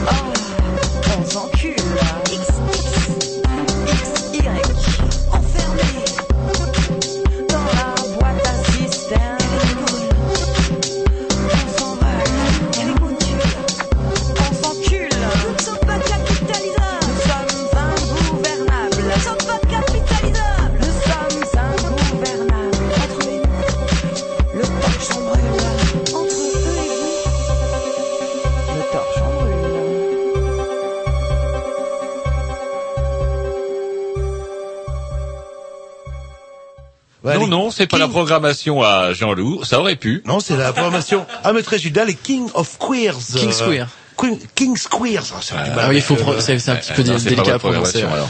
Donc euh, alors le, le Stras euh, justement le euh, qu'est-ce que vous souhaitez au juste euh, euh, alors en termes d'action il y a un discours vous souhaitez euh, une dépénalisation une légalisation de la prostitution un encadrement euh, ou être euh, je sais pas un sympathisant qui paye ses impôts et à qui on fiche la paix. C'est plus proche de ça. Euh, D'abord, la légalisation, c'est absurde puisque c'est pas illégal. Oui c'est vrai. Euh, oui, oui. En revanche, euh, Il y a la... plein de choses absurdes ce soir. Non mais des fois qu'il y a des, des auditeurs qui ne m'aient pas écouté euh, ou mal. non, mais euh, l'absurde, ça peut être sympa aussi. Mais en politique, c'est toujours dramatique. Donc, euh, C'est plus l'incompétence, je dirais. Ouais, niveau ouais, politique ouais. Qui, est, qui, qui règne. puis l'hypocrisie euh, globale et générale. Donc, pour, pour être clair sur les revendications du Stras, euh, d'abord euh, l'abrogation pure, simple, claire et nette de, du délit de racolage. Ensuite, une révision des lois sur le proxénétisme pour ne pénaliser et pénaliser sérieusement que le proxénétisme de contrainte. Euh, Mhm. C'est-à-dire les, les, les situations de vie quotidienne qui nous concernent euh, Ah, sont, sont peuvent être touchées par euh, par euh, la, la loi sur le proxénétisme. Par exemple, si vous êtes deux travailleuses du sexe et que vous louez un endroit pour travailler ensemble, voilà, l'une est la proxénète de l'autre aux yeux de la loi et parfois même les deux. C'est, on parlait d'absurde euh, sur le plan euh, pénal. On a Si, si le déjà bail au nom d'une des personnes c'est elle être considérée comme le proxénétaire. Oh, ça, ça peut même être plus sordide que ça. Il peut y avoir aussi euh, une espèce d'enquête sur euh, le, le, le train de vie, etc., pour savoir laquelle des deux a le plus de fric que l'autre, même si elles font les mêmes clients. Enfin, on est dans n'importe quoi. Donc euh, voilà, le proxénétisme de soutien. Par exemple, mes, mes copines de Lyon à Gerland, euh, qui, qui, ont, qui travaillent en camionnette, elles peuvent pas prêter leur camionnette à une copine, elles peuvent pas partager les frais. Même, je suis sûr que même payer l'essence de sa copine, euh, c'est pas c'est pas possible. C'est du Ah, proxénétisme. Parce que dans la dans la loi, dans l'article euh, 225, euh, etc. du code pénal, euh, toute personne qui aide assiste ou, euh, ou, ou profite de la prostitution d'autrui. Donc c'est euh, c'est clairement flou. C'est voilà c'est un flou qui est volontairement entretenu pour pouvoir y mettre tout ce qu'on veut dedans. Donc nous on est pour une clarification de ça euh, et pour voilà pour une, une dépénalisation une euh, des situations de vie euh, qui qui nous concernent. Euh, ensuite euh, euh, qu'on soit véritablement reconnu et que la législation spécifique à la prostitution soit abolie. Nous, on réclame pas une réglementation, une législation spécifique. Euh, le code pénal, le code du travail, le code civil et le, et le code euh, du droit social euh, doivent pouvoir euh, nous concerner aussi, euh, que ce soit euh, en ce qui concerne l'URSSAF, euh, voilà, la, la Sécu, les impôts, etc. Donc euh, un peu comme, euh, oui, un peu comme les artisans, les commerçants ou Bon, système de auto-entrepreneur. auto-entrepreneur mais qui n'exclurait pas de pouvoir s'associer aussi euh, de pouvoir travailler à plusieurs un peu comme euh, je sais pas il y a des kinés ou des ou des masseurs euh, des salons de massage de type euh, Mais du coup, un travail, type un massage travail médical. forcément solitaire.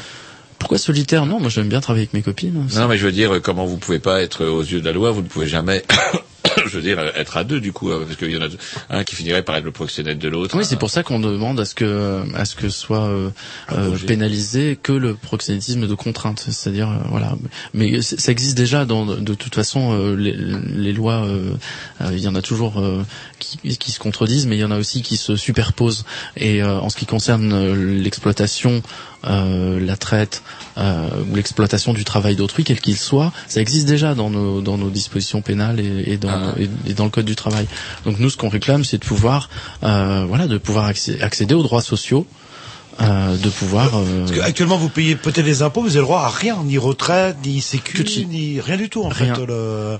Rien du tout. Euh, J'ai une amie que je salue au passage qui s'occupe d'une association qui s'appelle l'ANA avec nos aînés, euh, qui reçoit euh, des personnes prostituées depuis euh, parfois 40 ans, même plus, euh, qui ont 60, 70, 80 ans même parfois, qui ont cotisé, qui ont payé des impôts euh, toute leur vie, qui ont euh, voilà, qui ont payé des bénéfices non commerciaux au fisc et qui aujourd'hui reçoivent une une somme absolument dérisoire de 62 euros, ou un truc bah, comme ça. Minimum vieillesse. Voilà, euh, alors qu'elles ont travaillé toute leur vie et qu'elles et qu'elles sont encore au bois aujourd'hui, à pouvoir euh, faire des passes à 5 euros pour se payer un sandwich. C'est on est on est vraiment dans le là là, là, on est vraiment dans dans le sordide. Et, et si la mission d'information et si les politiques se souciaient véritablement du sort des travailleuses du sexe, ils commenceraient par s'occuper de celles-ci, de celles qui sont sur le trottoir ou dans les bois depuis 40 ans et qui euh, qui continuent euh, voilà qui continuent à, à- voilà à, à- vivre à survivre à peine Parce que du coup, c'est vrai que dans le cadre actuel de la loi, une mutuelle, par exemple, pour prostituées, c'est interdit parce que ça serait, ça serait du proxénétisme puisqu'on aiderait les prostituées à pratiquer leur métier. Ouais. Je pense que ce serait, enfin, je suis pas juriste, mais euh, je pense que c'est ça. Alors en revanche, euh, l'URSSAF, qui euh, est plein de ressources, dispose d'une des d'une des dénominations qui, je crois, s'appelle autre service aux particuliers, donc qui concerne, qui peut concerner en tout cas celles qui celles qui jouent le jeu et celles qui rentrent dans ce dispositif, les prostituées, mais aussi d'autres métiers. voilà. C'est vrai que pour un client, en fait, comment dire, un monde, on peut payer en fait en chèque emploi-service des deux types d'impôts, euh, une prestation, ça pourrait être euh, intéressant, non? Pourquoi pas? Bah oui. Pourquoi pas C'est- un ça, service. ça nous mène, ouais, pourquoi pas? Ça nous mène justement euh, au, sujet euh, qu'évoquait tout à l'heure Madame Jamet euh, sur les accompagnants sexuels. Euh, nous avons été, je crois, la première association en France à saluer le travail de nos collègues. Euh, euh, Ce dont on parlait tout à l'heure, là, Ce le dont on parlait tout à l'heure. en ouais. Suisse, comment auprès des, des personnes handicapées. Ouais. Alors j'imagine que vous, apparemment, sur ce sujet-là, vous avez un tout autre point de vue. Mais D'abord, ce que disait Madame Jamet concernant la demande des personnes euh, prostituées, euh, des personnes euh, handicapées, Handicapées. pardon, euh, en disant que c'était toujours des hommes, etc. D'abord, c'est faux. Mmh. Euh, preuve en est que parmi la première, euh, la, la- la première euh, salve, on va dire, enfin, les premières personnes qui ont été formées spécifiquement en Suisse sur l'accompagnement sexuel auprès des personnes handicapées étaient principalement des hommes. Il y avait quelques femmes, donc des hommes euh, hétéros ou bien, enfin peu importe, mais euh, donc il y avait euh, aussi euh, comme pour, pour vocation et comme et comme formation euh, l'accompagnement sexuel des personnes handicapées femmes. Donc Mhm. ce que dit Madame Jamais est encore une fois Mais- une contre-vérité. Et l'article de l'Express était plein de retenue, plein de pudeur, et il semblait eux aussi s'étonner un peu de la position d'Uni. Et, euh, Et de la position de Madame Bachelot aussi, qui est totalement contre et qui Ouais. est violemment opposée à cela, euh, qui considère que c'est euh, légitimer et, euh, et institutionnaliser la prostitution. Il ne s'agit pas de ça. Nous, dans nos situations de vie quotidienne, et euh, Madame Bousquet, lorsqu'elle m'a reçu à l'Assemblée nationale euh, en novembre dernier, m'a posé la question qu'est-ce qu'on pense de, de l'accompagnement sexuel Je lui dit mais écoutez, pour nous, qui sommes des professionnels du sexe, c'est une réalité. Parce que euh, on a toutes et tous rencontré au moins une fois une personne handicapée qui n'a pas d'autre choix, qui n'a pas d'autre possibilité que d'aller sur les sites d'escorte parce qu'il peut pas sortir de chez lui, parce que son lit a un système médicalisé, machin, parce que parce qu'il ne peut pas se déshabiller seul, parce que pour sortir dans un bar faire une rencontre machin. Donc euh, le gentil euh, monde des bisounours de Madame Jamais euh, qui dit ah oui mais l'amour et le désir etc. Euh, c'est bien gentil, c'est bien gentil, mais c'est pas elle qui va aller euh, porter quelqu'un pour le mettre dans son lit, euh, pour lui apporter un moment de tendresse, etc. Et ensuite le rhabiller, euh, etc. Donc c'est pas elle qui va le faire, c'est nous. Sans compter qu'en plus, bah justement, il soulignait ça dans cet article, on parle parfois que c'est tendresse, ouais, une, euh, forcément étreinte, quoi. Il, il donnait le témoignage de- d'un prostitué, euh, comment, d'un accompagnateur, on va dire, plus, Ouais. euh, et qui disait que parfois c'était juste le, le, le bonheur pour une, une handicapée en, en tant que femme, c'était pouvoir euh, tenir un homme, dormir avec un homme, euh, comment, pendant une nuit, voilà. Mais il ne se passait absolument rien, mais autrement, elle peut pas le faire. Oui, parce qu'on fait, jamais le faire. on fait un métier aussi qui est pas uniquement sexuel. Si, si notre métier consistait à écarter les cuisses, euh, ça se saurait. Euh, on, on- on- voilà, on fait un métier de contact humain.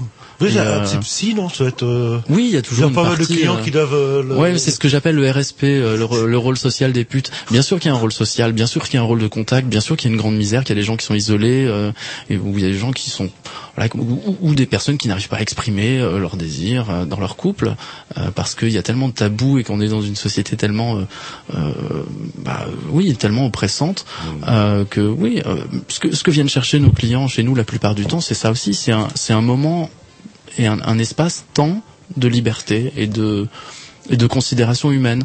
Euh, souvent, euh, voilà, c'est c'est c'est c'est pas plus que ça ou si peu euh, que de la considération et euh, et du contact et le toucher dans nos sociétés on se touche pas on, on, on se serre la main du bout de, du bout des doigts comme ça vrai, alors En- que dans d'autres, euh, le tactile est très très important. Ouais. euh, Dans le Maghreb, par exemple, où tout le monde se, se touche. euh, le- Mhm.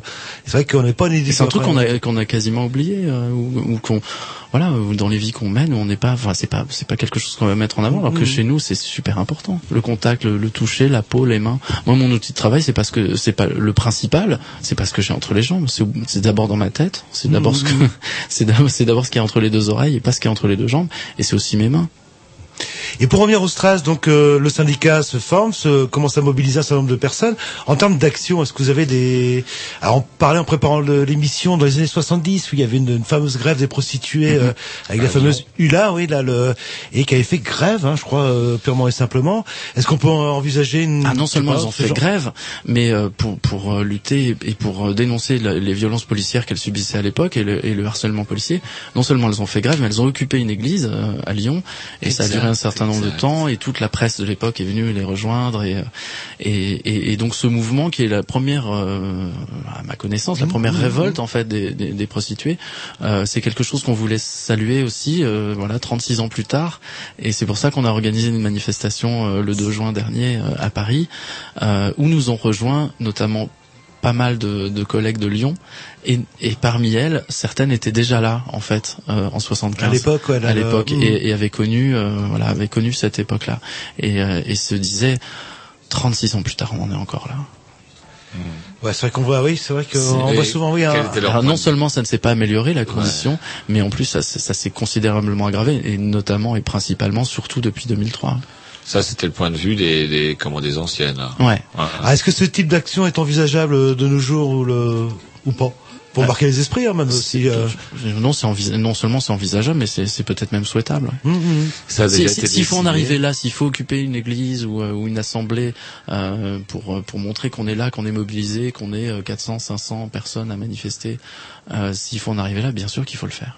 Et vous, vous parlez de 400, 500 personnes, on parlait tout, tout à l'heure des chiffres de la prostitution, 15 000, 20 000 personnes, et vous, enfin, je sais, vous avez haussé les, les Ah oui, non, les moi, en préparant l'émission, en préparant l'émission, j'ai fouilloté. Vous savez, j'aime bien. Ah oui, il aime bien les chiffres, et Alors on parle des chiffres. Alors moi j'ai des chiffres, comment dirais-je, récupérés sur un site officiel concernant le prostitué, mais euh, comment dirais-je, c'est un peu comme vous me le Vous avez dû télécharger Bah, le rapport du c'est Sénat comment- qui date de- alors, de euh, 2000, moi je j'ai les chiffres. Euh, L'Office international des migrations. Alors la prostitution étrangère atteint près de 50% la, propri- la, pop- ah c'est dur à dire, pardon, prostitution totale. Entre 250 000 et 500 000 femmes originaires de la CEI, des pays d'Europe de l'Est et centrale, qui sont acheminées par des filières vers les pays d'Europe de l'Ouest parfaitement organisées. Donc à Paris, on parle de 4 à 5 000 prostituées, 200 à 300 viendraient des Balkans. J'en connais plus que ça. Ah, ah. Donc, les- non, mais c'est les chiffres en fait, c'est toujours Alors en France on est toujours ces chiffres-là? 4-5 000 prostituées sur Paris, ça vous paraît euh, être un chiffre qui est réaliste ou totalement par rapport à la prostitution de rue, euh, la prostitution visible. Il ne précise pas. Voilà, c'est bien ça le problème, c'est que rien n'est jamais précis et que euh, les chiffres généralement sont issus des services de police ou du ministère de l'Intérieur directement, euh, qui les fournit en fonction de la politique qu'elle souhaite mener et, et qu'il voilà, le- le- les chiffres on leur fait dire ce qu'on veut. Donc euh, ce qui, nous, la seule chose qu'on peut qu'on peut rappeler, c'est que souvent les chiffres qui sont cités euh, font état de 80% de personnes étrangères, euh, etc. En fait, ces chiffres-là, ils datent de 1999, ils sont disponibles sur le site du Sénat, puisque c'est issu d'un rapport du Sénat qui, qui date de 2000, et qui se base sur les chiffres des arrestations de- l'époque, à l'époque pour racolage pas encore passif. Et euh, donc, qui sont les chiffres fournis par les services de police. Donc, évidemment que parmi ces personnes euh, qui étaient arrêtées, étaient visées en premier lieu un certain nombre d'étrangères, euh, puisque clairement la politique de l'époque, elle, elle commençait déjà à, à vouloir taper de ce côté-là. Donc euh, évidemment qu'on va retrouver 80, 80% de personnes arrêtées. Évidemment qu'on va retrouver euh, dans la prostitution de rue euh, un certain nombre de, de personnes précaires, de personnes sans papier, etc. Évidemment, puisque c'est les voilà, c'est les plus visibles et c'était c'était elles en plus qui étaient visées par les arrestations de l'époque. En réalité, il n'y a aucune étude et aucun chiffre sérieux, valable et valide en France sur le nombre de prostituées. On peut faire des estimations, mais euh, de chiffrer ça clairement, entre, euh, comment on peut définir entre la prostitution occasionnelle, Mmh, c'est ce que je veux dire, euh, on parlait des étudiantes tout à l'heure, euh, qui, Des font, réseaux qui vont faire ça. On- de l'internet, euh, de, de, de la mère de famille qui va faire ça de temps en temps parce qu'elle a du mal à boucler son, ses fins de mois et qui va pas se reconnaître elle-même comme une travailleuse du sexe. C'est juste une Mhm. situation de, de vie où elle va être amenée voilà, à faire ça. Donc pff, les estimations, les chiffres, les- d'abord ça n'a jamais aidé euh, à faire une politique sérieuse et, euh, et efficace, euh, ni, ni contre ni contre la traite, ni contre le proxénétisme. Ça n'a jamais marché. Et c'est vrai, euh, de- derrière les chiffres, faut pas oublier aussi qu'il y a des êtres humains. hein, Le, parce que, hein, le... Oui, ça faudrait le rappeler Oui, au ministère de l'Intérieur. On en parle peu aussi. euh. On s'écoute un petit disque et puis on poursuit notre euh, discussion. Je sais pas, programmation, je sais pas qui, euh, mais c'est parti. Ah, Roger, je crois. Nom de Dieu, je crois que c'est un Roger. Yes.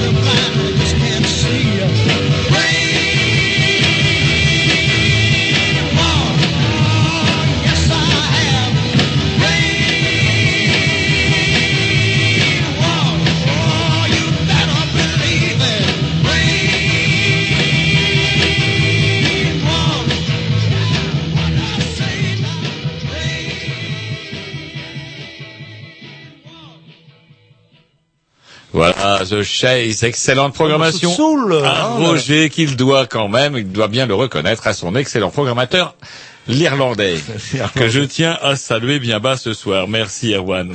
Voilà, The Chase. Voilà, toujours en compagnie, En compagnie de maîtresse Gilda, Yes. euh, bah, qui, euh, euh, qui est une travailleuse du sexe. euh, le- Et pourquoi prostituée Ça vous gêne C'est un côté euh, pro- Bah d'abord péjoratif euh, parce que c'est- parce que moi je, je bah, je- non je, je me reconnais pas là-dedans. D'abord c'est une forme passive.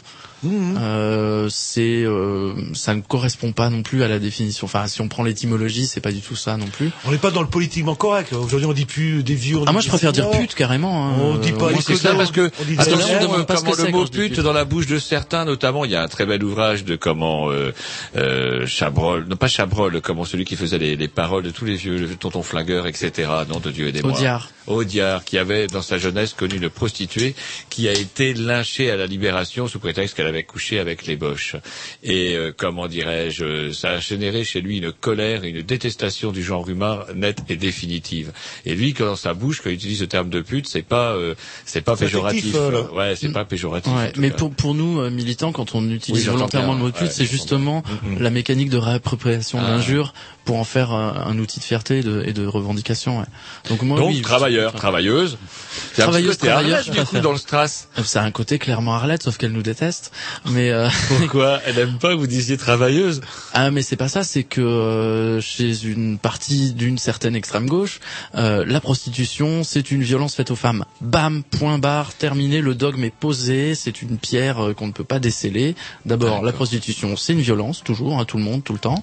Et, euh, et ça ne concerne que les femmes. Paf, paf, ça violence faite aux femmes. Et on peut pas sortir de ça. Ah, ah. Donc, Donc, euh, pas de contact donc avec ils ne reconnaissent pas. rouges.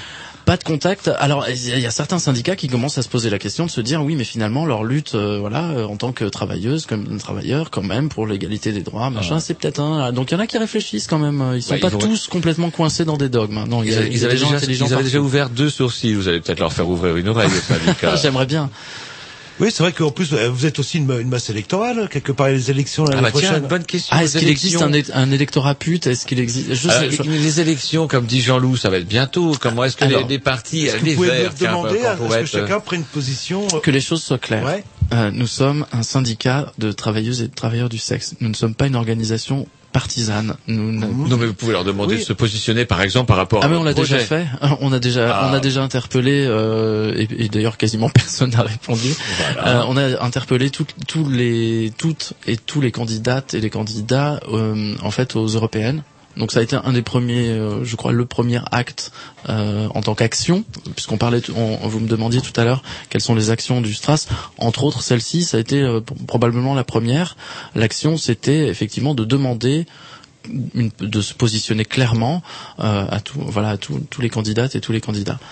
Euh, les seules euh, personnalités ou voilà qui nous qui nous accompagnent ou qui nous soutiennent ou qui nous reconnaissent euh, assez peu nombreuses et en général se trouvent euh, opposées à leur propre euh, organisation et ou parti. C'est qui Est-ce qu'il y a des Est-ce gens que le Front National a donné une réponse euh, claire Alors ça, euh, que les choses soient claires, euh, on a interpellé, euh, justement, voilà, toujours sur cette action, on a interpellé et, et demandé, on, on a adressé des, des courriers à tous les candidates et tous les candidats aux européennes, sauf le Front National. Ce que pense le Front National, ce que pense Marine Le Pen bah. des travailleuses et des travailleurs du sexe, on en a strictement rien à faire. Alors, qu'est-ce qui, comment- qui a répondu Alors, qui vous a répondu, même en dehors de, des consignes de son de son mouvement?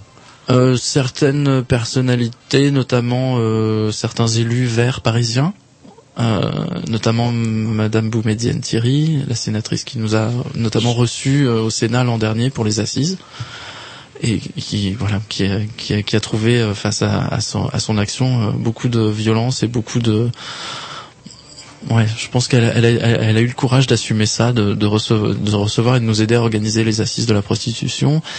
Ça, voilà, ça a fait grincer des dents et euh, voilà. Donc il y a quelques élus verts, principalement de Paris, qui euh, voilà, qui se sont, euh, voilà, qui nous accompagnent.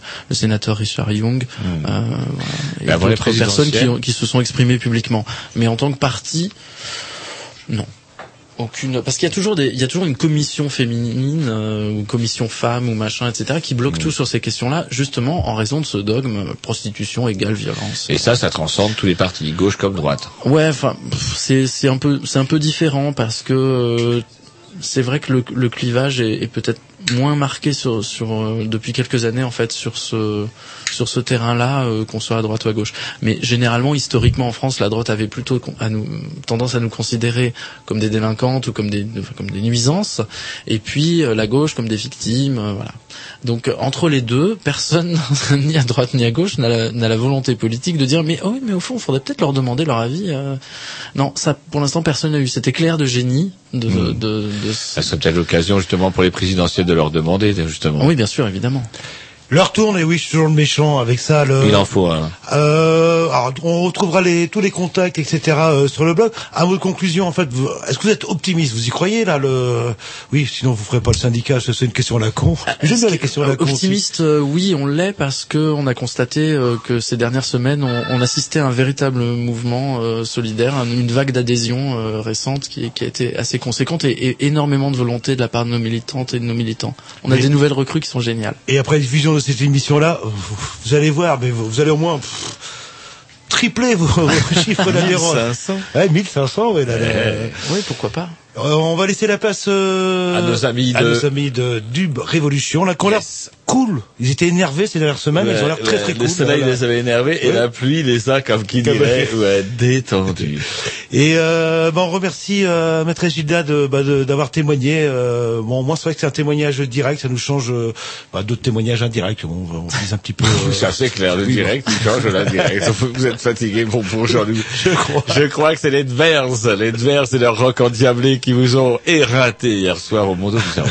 Allez, on vous dit salut. On va terminer. Je crois que c'est un morceau à. À Roger. Oui, bah voilà, bah justement. Encore bah, à Roger? Ouais, bah toujours grâce à, à l'Irlandais. Euh, euh, Non, c'est un morceau à vous, Jean-Loup. oui, je sais, mais Ah oui, grâce à, d'accord. à l'Irlandais, là, le- Voilà, voilà, programmation d'Irlandais. Voilà, Vous c'est aussi, vous y venez au programmateur. C'est un groupe qui s'appelle Le Cappuccino, qui est un groupe japonais, jap- avec des japonaises et qui chante en français. Et je trouve que c'est bourré de charme. C'est parti.